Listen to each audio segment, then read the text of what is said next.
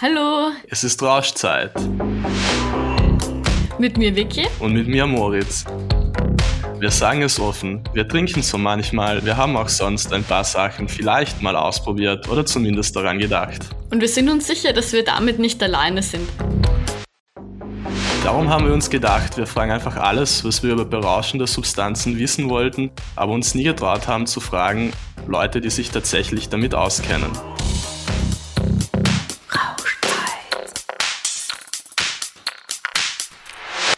Hallo liebe Leute und herzlich willkommen zu Rauchzeit, weil heute ist nicht Rauschzeit, sondern Rauchzeit. Und ich persönlich freue mich schon mega auf diese Folge, weil ähm, ich habe es eh schon mal in ein, zwei Folgen erwähnt, dass ich vielleicht nicht der intelligenteste Pubertierende war. Und natürlicherweise habe ich als nicht intelligenter Pubertierender auch irgendwann mal angefangen zu rauchen und rauch halt immer noch.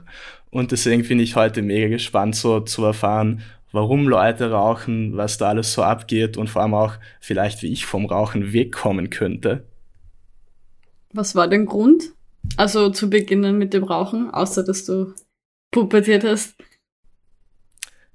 Ja, das ist Natürlich der dümmste Grund, den man absolut haben kann, weil es halt voll cool war und weil ich mit Zigarette im Mund meiner Ansicht nach mega cool ausgeschaut habe. Absolut. Nein, ich habe das tatsächlich auch probiert. Also ich wollte auch cool ausschauen, aber irgendwie hat es mich nie überzeugt. Also vor allem so beim Fortgehen und so, aber ich fand es dann doch immer sehr grindig und dann irgendwie nach Zigaretten stinkend und ja, das hat irgendwie nicht so bei mir funktioniert.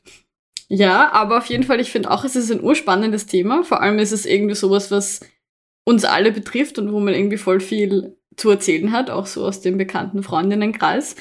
Genau, und unsere heutige Expertin ist die Sophie Meingassner. Sie ist Psychologin und fachliche Leitung vom Rauchfreie Telefon. Hallo Sophie, schön, dass du da bist. Hallo. Hallo Sophie. Hallo. Dann würde ich gleich mal so mit meiner ersten Frage anfangen. Hm, was ist denn so für andere Leute der Grund zum Rauchen anfangen?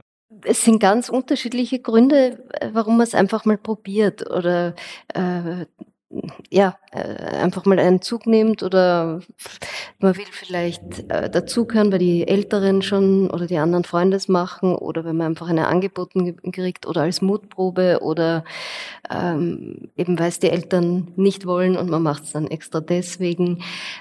Gibt es beim Rauchen eigentlich auch so eine Art Rausch? Also ich kann mich nicht erinnern, dass ich da irgendwas Besonderes gespürt hätte, aber vielleicht habe ich auch einfach nur gepafft und das nicht richtig gemacht. Wie man es erlebt, ist auch individuell sehr unterschiedlich. Also Rausch dem Vergleich äh, zu anderen Drogen in der Form würde ich es nicht nennen.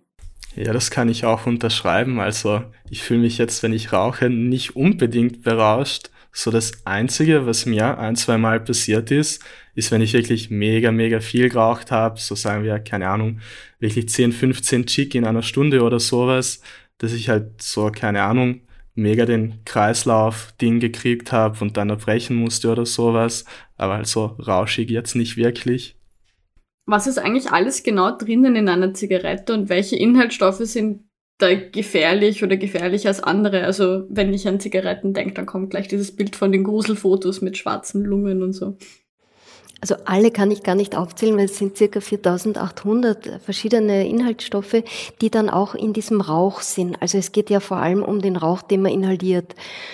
Ähm, und da gibt's ganz unterschiedliche Dinge, die drin sind. Es sind zum einen Dinge, die in der Tabakpflanze selber sind, einfach zum Beispiel das Nikotin, eben dieser Stoff, der abhängig macht, der ist in den Tabakblättern. Dann gibt es Inhaltsstoffe, die beim Anbau entstehen, wie zum Beispiel Pestizide und, oder Trocknungsmittel, um den Tabak zu verarbeiten. Dann gibt es noch Stoffe, die von der Industrie ganz absichtlich dazugefügt werden, zum Beispiel Magnesium, dass der Rauch weiß ausschaut. Normaler Rauch ist ja bisschen grau, aber der Zigarettenrauch ist sehr hübsch weiß. Und da fügt die Industrie ganz gezielt auch Menthol, verschiedene Inhaltsstoffe dazu. Und dann gibt's natürlich noch die Stoffe, die bei der Verbrennung entstehen, die gar nicht so äh, genau zu benennen sind, die einfach durch den Verbrennungsvorgang entstehen, wie zum Beispiel das Kohlenmonoxid, das man dann bei jedem Zug einatmet, das den Sauerstoff im Körper verdrängt. Also aus den Gründen sind wirklich viele verschiedene Gründe, die auf unterschiedliche Arten schädigen in diesem kleinen Stäbchen. Das man da verbrennt und inhaliert. Ähm, ich habe tatsächlich mal, weil ich rausfinden wollte, was alles so in einer Zigarette drin ist, also eh das, was du gerade erklärt hast, und ich habe mich dann in, im Internet auf die Recherche begeben und war dann auch so auf den Seiten von den großen Zigarettenfirmen etc. etc. Und ich habe da extrem wenig gefunden. So müssen die das überhaupt irgendwo anführen und so, wie komme ich an die Informationen, wenn ich jetzt nicht gerade mit dir reden würde? Das ist eine gute Frage, weil es gibt teilweise Grenzwerte, die genannt werden müssen, aber das wird dann auch bei einem, also das ist jetzt nicht für den Normalverbraucher oder nicht für die Kunden gedacht, das ist für die Kontrollbehörden und für diese chemischen Kontrollen oder ja äh, gedacht. Aber das tatsächlich zu wissen, äh, habe ich auch noch nicht als äh, einfach als als normal interessierte Person herausbekommen. Was macht Nikotin genau im Körper? Also abgesehen davon, dass es abhängig macht, also wie gefährlich wäre reines Nikotin? Das Nikotin an sich ist auch ein, äh, ein Nervengift. Wisst ihr, warum, was das eigentlich, es hat ja alles, was in der Natur vorkommt, einen Sinn. Wisst ihr, was das Nikotin in der, in der Tabakpflanze eigentlich für eine Funktion hat? Also wenn ich richtig informiert bin, dann ist es ein Gift, um Fressfeinde abzuwehren. Also dass wenn irgendwelche Käfer die Tabakpflanze essen, das genau, das ist die Funktion von dem Gift, äh, von dem, ja, von dem Nikotin, das wirklich ein Nervengift ist. Und äh, wenn es in inhaliert wird, hat es neben dem ähm, Effekt, dass es wirklich sehr schnell abhängig macht, viele verschiedene Effekte im Körper. Ähm, zum Beispiel es aktiviert den Herzschlag, es verengt die Blutgefäße, äh, es äh, reguliert die Stimmung ein bisschen.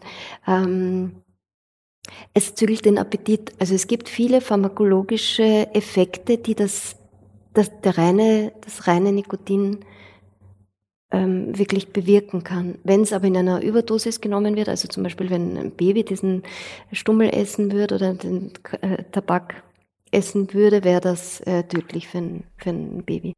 Das beantwortet die Frage, die ich stellen wollte als nächstes eh schon, weil ich wollte fragen, ob Nikotin alleine auch schon mega schädlich ist. Ähm, das Ding, man spricht ja mega oft so von diesem Teer. Was, was ist da drinnen? Und dann heißt es ja immer, das ist krebserregend. Und wie genau funktioniert das so?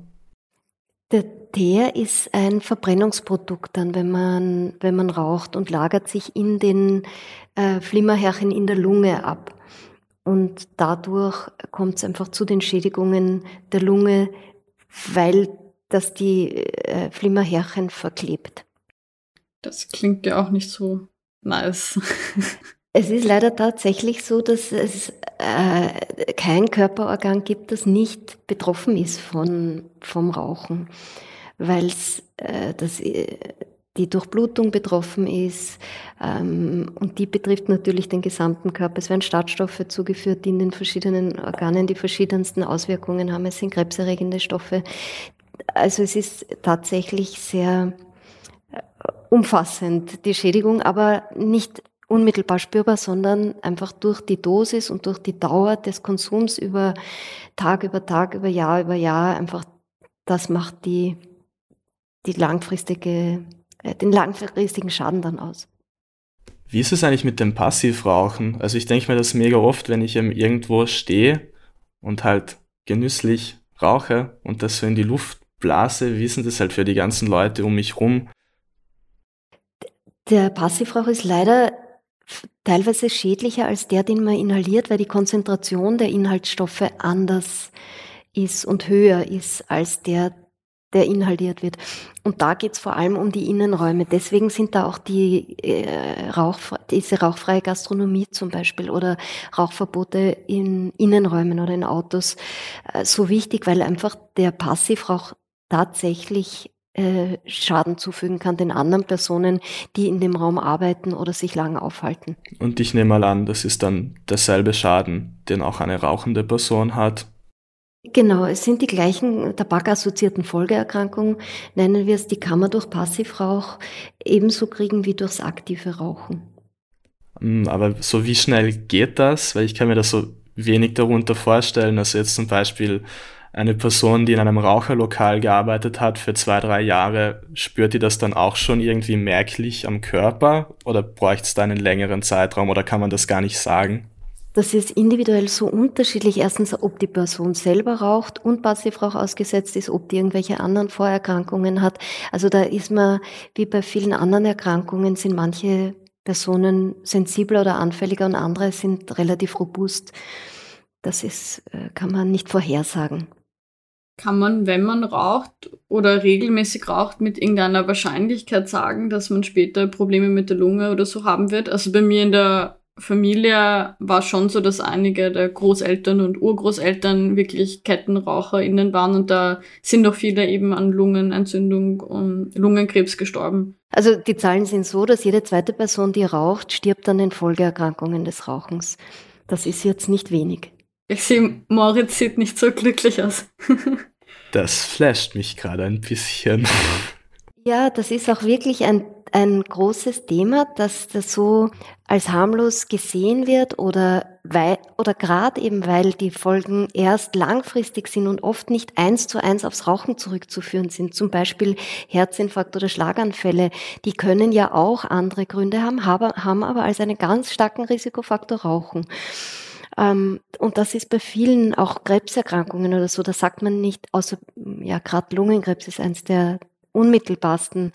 Äh, aber es gibt auch Blasenkrebs oder andere Erkrankungen, wo Rauchen einfach wirklich ein ganz deutlicher Risikofaktor ist. Das tritt halt oft erst viele Jahre, Jahrzehnte nach dem Rauchbeginn auf und ist dann nicht so wie wenn man sich schneidet, dann blutet dann ist klar Ursache Wirkung. Das ist beim Rauchen nicht weder unmittelbar noch so eindeutig. Und das ist da versuchen wir immer klar zu machen, es zahlt sich total aus, aufzuhören, auch wenn der positive Effekt vom Aufhören nicht gerade sofort spürbar ist, äh, weil einfach die Schädigungen längerfristig sind. Die sind erst irgendwann in weiter Ferne und gerade im Teenageralter oder im Jugendalter ist das einfach sehr, sehr weit weg. Und da spürt man es körperlich auch noch überhaupt nicht, weil der Körper einfach ähm, äh, meistens ganz topfit ist, aber dann mit 40, 50 beginnen oft dann diese tabakassoziierten Folgeerkrankungen. Macht es eigentlich, eigentlich einen Unterschied, wann man im Leben anfängt zu rauchen? Also bin ich jetzt gefährdeter, weil ich als Pubertierender angefangen habe und wäre weniger gefährdet, wenn ich vielleicht jetzt erst anfangen würde? Ähm, es ist tatsächlich so, dass die meisten, die als Erwachsene abhängig rauchen, als Teenager angefangen haben. Das heißt, wenn man erst über 20 anfängt, ist die Wahrscheinlichkeit, dass man abhängig wird, sehr, sehr gering. Deswegen, und fast alle, die als Erwachsene rauchen, haben im Teenageralter angefangen und sind sehr schnell dann dran gekippt sozusagen. Gibt es da einen Grund dafür? Kann man das irgendwie erklären? Wenn man im Teenager oder im Jugendalter anfängt, entwickelt man viele Verhaltensweisen, die Persönlichkeit entwickelt sich, man äh, entwickelt Bewältigungsstrategien und es entwickelt sich einfach diese Abhängigkeit vom Nikotin, die sowohl körperlich als auch psychisch sich ziemlich schnell etabliert nach dem im, im, in den ersten oft paar Monaten schon des Rauchens. Und es gibt ja dann oft noch keinen Grund was zu verändern. Deswegen setzt sich dieses Verhalten über die Jahre Jahrzehnte fort und wird dann einfach eine starke Suchterkrankung und das wird oft äh, unterschätzt, diese Abhängigkeit. Und man denkt, ja, ich könnte ja eh aufhören, wenn ich wollte oder ja, den, den Satz kenne ich. Den kennt man, ja, ja. Oder na ja, wenn ich dann krank bin, dann höre ich auf. Oder wenn ich Kinder kriegen will, dann höre ich auf. Und dann ist es aber manchmal überhaupt nicht so leicht, wie man es gern hätte, das Aufhören. Macht Nikotin schneller abhängig als andere Rauschmittel, wenn man mal beginnt? Es macht wirklich ziemlich schnell abhängig. Man sagt, es hat ein ähnlich hohes Abhängigkeitspotenzial wie Heroin, dass es von denen, die probieren, äh, dranbleiben sozusagen. Wow, dann bin ich echt eine Erfolgsgeschichte, dass ich das nicht weitergemacht habe. Man sagt, rund ein Drittel von denen, die probieren, bleiben dann dran und entwickeln da eine, eine Abhängigkeit. Du hast vorher ja schon einige Gründe genannt, wann dann Personen sich entscheiden aufzuhören oder versuchen aufzuhören. Ähm, ich denke mal, mit denen habt ihr ja viel Kontakt beim Rauchfrei Telefon. Kann man da irgendwie überschlagsmäßig sagen, wie schnell funktioniert das, dass man aufhören kann? Also ich kenne da auch ganz unterschiedliche Geschichten von Leuten, die irgendwie von einem Tag auf den anderen sagen, jetzt habe ich keine Lust mehr und aufhören können und andere, da funktioniert das jahrelang nicht. Das ist auch da wirklich äh, sehr unterschiedlich, wie es eigentlich in, in allen Aspekten bei dem Thema ist, dass es individuell ganz unterschiedlich sein kann. Tatsächlich ist es aber so, dass ein Rückfall sozusagen zum Aufhörprozess dazugehört. Das heißt, die meisten, die auch bei uns anrufen, die haben es schon ein paar Mal probiert oder haben schon ein paar Anläufe unternommen, um rauchfrei zu werden und nutzen halt und nutzen jetzt dann unsere Unterstützung. Ähm, und die wenigsten schaffen es wirklich gleich beim ersten Mal. Oft sagt man dann, ich probiere es mal und dann kommt man drauf, mh, hm, zwei Tage geht, aber dann der dritte wird es wieder schwierig. Und das ist ja auch schon ein Versuch, aber vielleicht hat man es noch nicht so an die große Glocke gehängt. Also es ist für die meisten ein, so wie es ein Prozess ist, das Rauchen zu lernen im Jugendalter, ist es auch ein, ein Prozess, dann wieder das Rauchen zu beenden. Und da gehört dazu, dass, dass man einen Grund hat, warum man es verändern will und dass man sein Verhalten umstellt. Gibt es da irgendwie eine Zeitspanne, nach der man sagen kann, eine Person ist jetzt nicht mehr süchtig, wenn sie so und so lange nicht mehr geraucht hat? Oder kann man das per se gar nicht sagen? Wir haben unterschiedliche Erfahrungen da gemacht, damit manche sagen, nein, sie, sie fühlen sich wie so trockene Alkoholiker, die wissen einfach, sobald sie wieder das ähm, anrühren würden, wären sie sofort wieder drin. Andere sagen, ich bin so sicher, ich, dass ich, äh, ich fühle mich jetzt wirklich als Ex-Raucherin oder als Nichtraucherin. Ähm, für, die, für viele ist es aber schon so, wenn man dann auch nach mehreren Jahren wieder zu einer Zigarette greift, dass die Re äh, Rezeptoren sehr schnell wieder aktiv sind und dass man sehr schnell wieder ähm, in ein regelmäßiges Rauchverhalten kommt.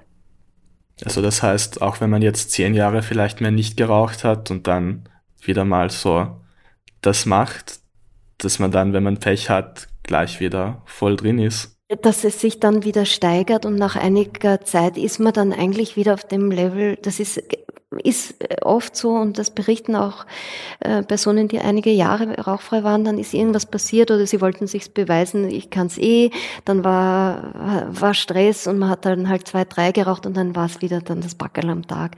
Das ist nicht selten leider. Hm. Gibt es irgendwelche Tipps, was man beachten kann, wenn man aufhören möchte? Also ich habe jetzt schon rausgehört, ein Tipp ist einfach gar nicht mehr hingreifen. Genau. genau. Was könnte man sonst noch tun? Wir versuchen immer zu motivieren, es überhaupt in Angriff zu nehmen oder es für sich zu entscheiden, da was zu verändern. Weil viele äh, Personen sagen, ja, ich höre ja dann auf, wenn, oder ich bin zwar unzufrieden mit dem Rauchen, aber ich habe jetzt zu viel Stress oder äh, die Prüfung noch oder also es gibt ganz viele Gründe, es nicht zu machen und wir versuchen zu motivieren, dass man es dass man die Veränderung macht, sobald man nur ein bisschen unzufrieden ist. Und dann auch Hilfe dabei in Anspruch nimmt, weil es ist leichter, wenn man mit jemandem redet, der sich auskennt oder der vielleicht eben Tipps geben kann, warum es, äh, ja, einfach da die Beratung einfach in Anspruch nimmt, die wir halt dann am, am Rauchwehrtelefon machen, weil man da auch nicht ganz allein damit gelassen ist. Weil es auch ein Thema ist, über das man vielleicht nicht so gern mit anderen redet, weil es ja auch vielleicht unangenehm ist, dass man es jetzt will man es schon drei Monate aufhören und äh, tut immer noch so rum und schafft es irgendwie nicht und äh, dann raucht man wieder ein paar Tage nicht, dann wieder schon. Also es ist auch ganz gut, mit jemandem zu reden, der jetzt nicht Freundes- oder Familienkreis ist und sich damit auskennt und einfach da Unterstützung bieten kann. Aber was wir immer empfehlen, ist, äh, sich die eigenen Gründe zu überlegen. Die, warum ist es für mich persönlich relevant? Das muss gar nicht die Gesundheit sein.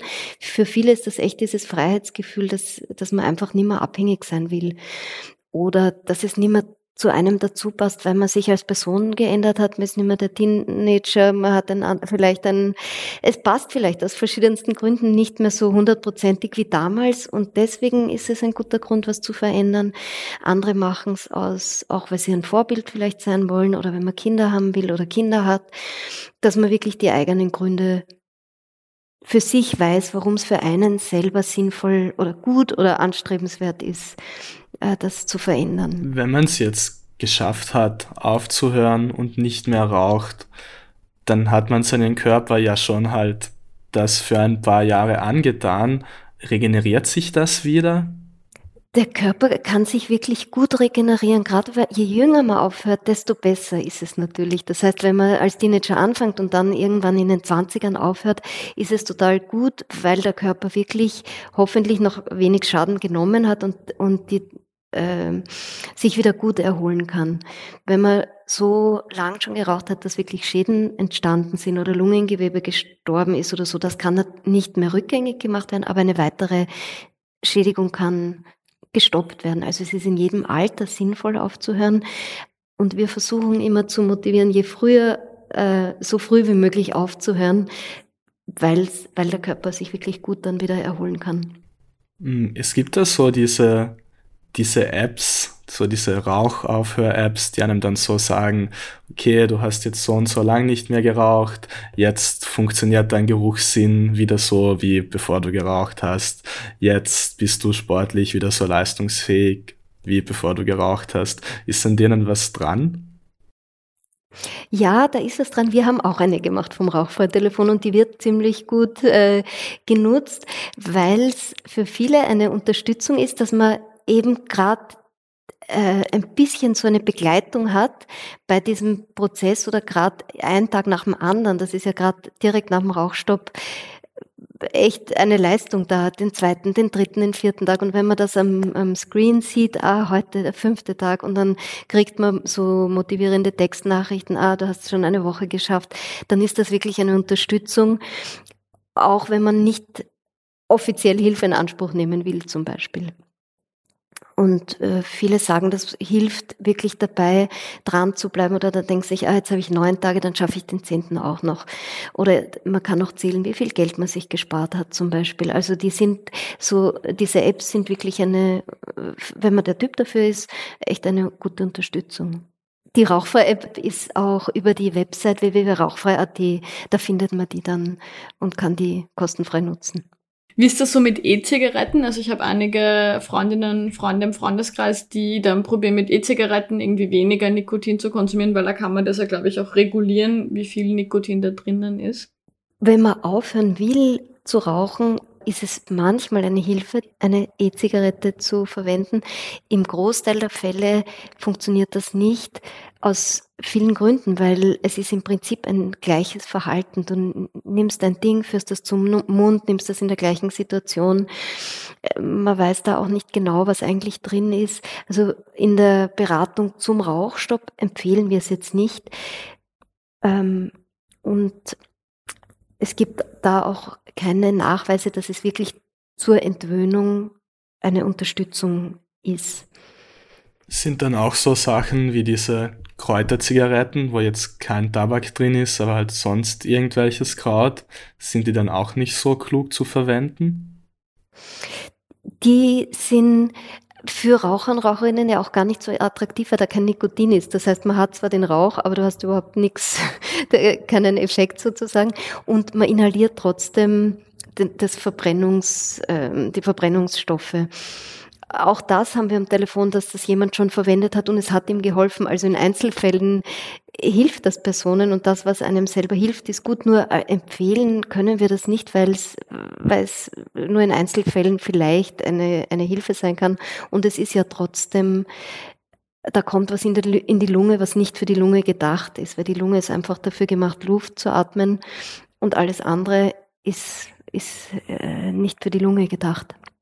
Und wie funktionieren diese Nikotinpflaster und das andere, was du am Anfang ähm, erwähnt hast, genau, die man in der Apotheke kriegt?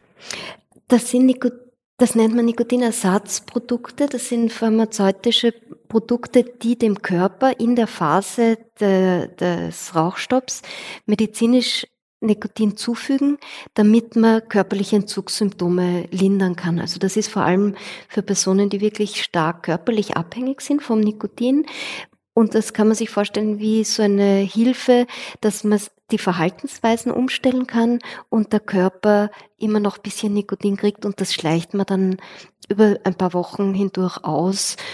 Und das Nikotin in diesen Produkten macht ist ganz anders, äh, wird anders verarbeitet vom Körper, deswegen macht das auch in der Form nicht abhängig wie, wie das Nikotin, das man der, durch die Zigarette zu sich nimmt. Wie ist es denn eigentlich ähm, bei Schwangeren? Also ist es dann auch für das Kind mega schädlich, weil ich glaube, Nikotin kann eher auch die Plazentaschranke überqueren.